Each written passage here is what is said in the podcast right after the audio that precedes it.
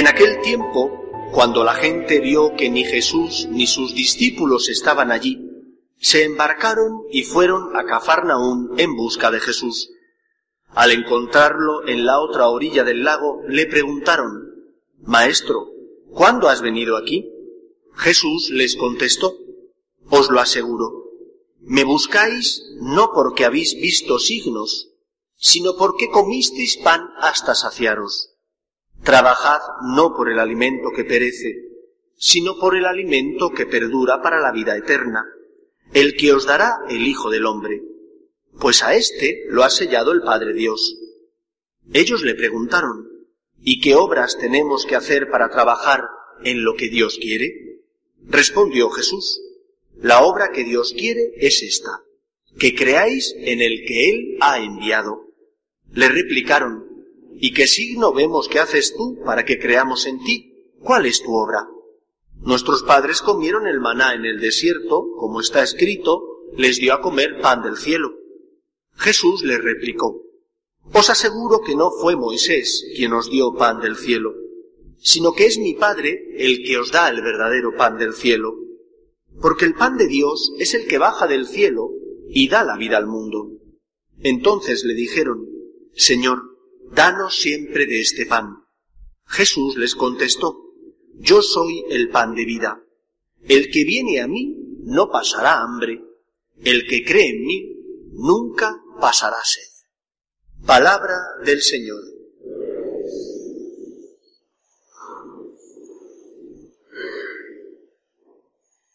El Evangelio de este domingo es continuación del del domingo anterior. El domingo pasado, si os acordáis, la Iglesia nos proponía la multiplicación de los panes y los peces. Jesús se autodefine como el pan que da la vida. Él multiplica esos panes y esos peces y cerca de unos cinco mil hombres, dice el evangelista, sin contar mujeres y niños, se alimentaron de ese milagro que Jesús llevó a cabo. Y en el evangelio de hoy Cristo, que ve en el fondo del corazón, le recrimina la necedad de los sentimientos, de aquellos que le buscan porque quieren llenar el estómago, porque quieren ver signos, porque el Señor les ha solucionado un problema, pero no le buscan ni quieren tener con Él una relación personal como el Mesías y el Salvador. Cristo es el enviado de Dios Padre, para consolar a los hombres. Y Jesús hace milagros como señal de que tiene poder sobre todo lo creado. La obra de la creación es obra suya. Él como Señor de lo creado tiene poder para multiplicar esos panes y esos peces. Pero los milagros no tienen como finalidad únicamente hacer un hecho extraordinario, sino que tienen como finalidad llevar la semilla de la fe al corazón de los que ven el milagro. Por eso el Señor le recrimina a aquellos que le siguen solo para llenar el estómago, le recrimina su actitud. Porque ese milagro no fue acogido en su corazón, en el corazón de las personas, para tener más fe en Cristo. Buscaban a Jesús únicamente por interés, pero no por amor. Buscaron a Cristo porque hacía milagros, pero no porque el Señor llenaba su corazón de vida, de esperanza, y porque ellos entendieran que tenían también que amar a Dios. Yo creo que la primera gran enseñanza que tenemos que aplicar cada uno de nosotros a su vida y en su relación con Dios es esta. ¿En qué situación estoy yo con Dios? ¿Soy yo de esos que acudían a buscar a Jesús simplemente por interés? ¿O soy de esos que obviamente al encontrarse con Dios sacan muchas cosas para su bien, pero que le buscan únicamente porque se sienten enamorados de Él. ¿Cómo es mi relación con Dios? ¿Es una relación de el corazón tiene su lugar? ¿O es una relación únicamente basada en el cálculo? Voy a misa para no pecar, no vaya que exista el infierno y me condene. Algunos tienen ese planteamiento. O voy a misa para pedir porque estoy necesitado de paz en la familia, de trabajo, o para pedir cosas buenas, que un familiar se cure, pero me olvido de que Dios no es una máquina a la que pedir cosas, la máquina de refrescos, que le metes tu euro y te da el refresco apetecido, el que tú has pulsado. Dios no es una máquina. Dios ama.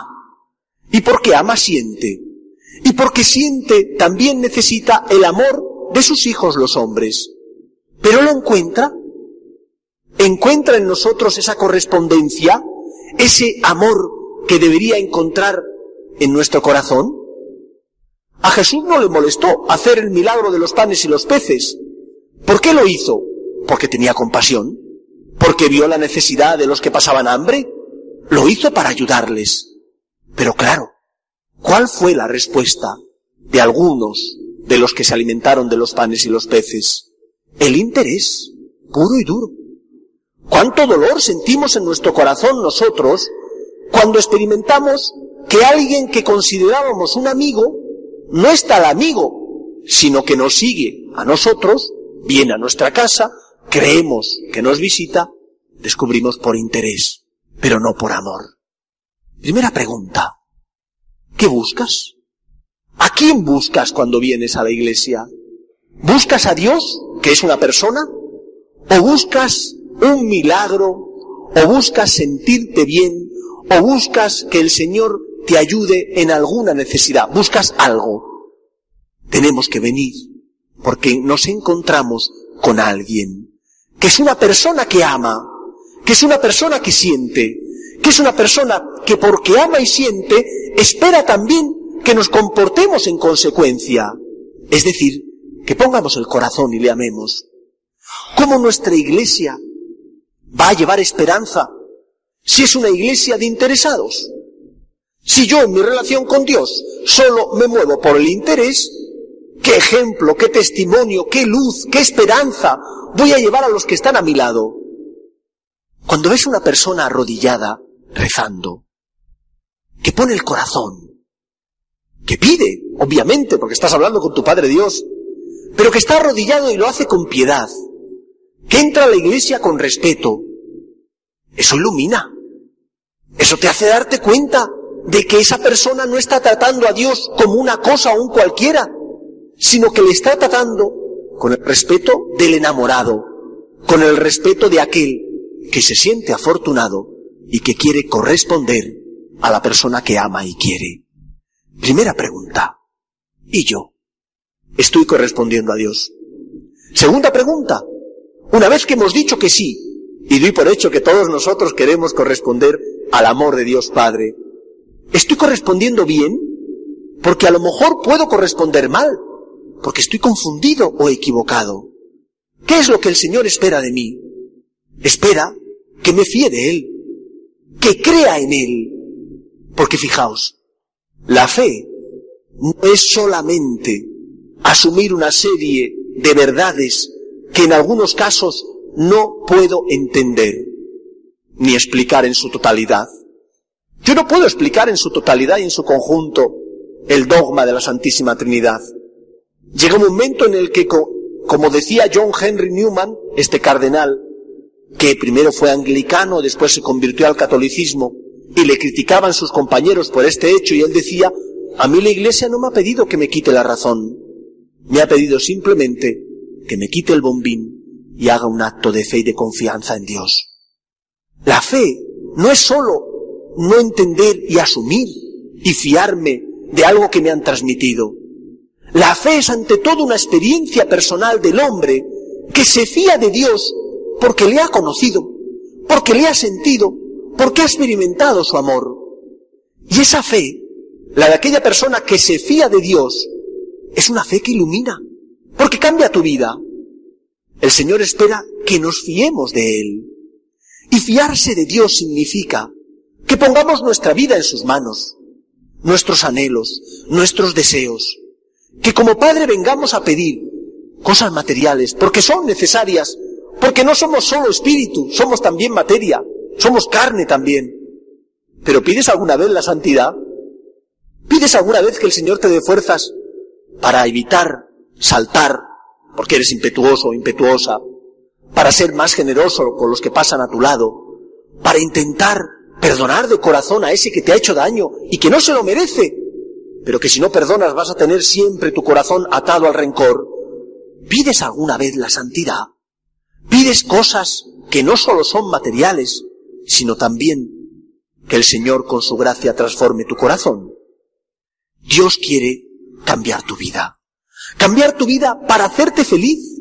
Dios viene a darte la vida verdadera y te alimenta espiritualmente si tú te fías de Él. El Señor espera que te fíes de Él.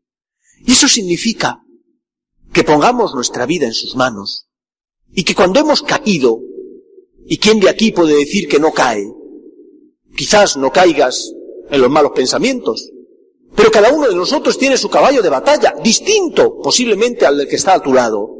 Pero cada uno de nosotros tiene el suyo.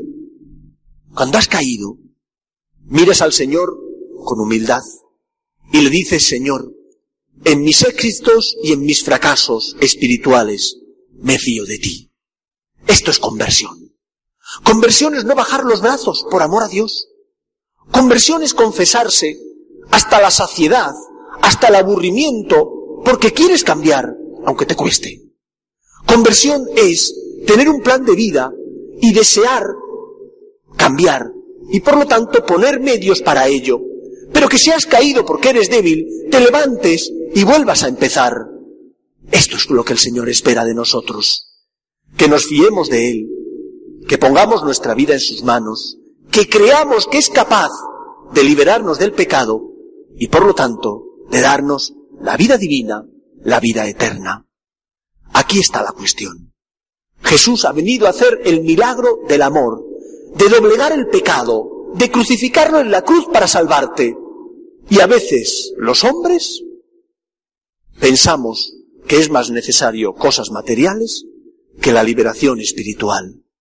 Dale al Señor lo que te pide. Tu miseria, tu pecado, ponte en manos del Señor para encontrar en Él vida, vida abundante, la vida verdadera. Que no encuentre el Señor en nosotros orgullo ni soberbia, que encuentre de verdad confianza y fe, porque me fío de Él, por ti Señor, me pongo en camino y me vuelvo a levantar. Que el Señor nos ayude. Nos ponemos en pie.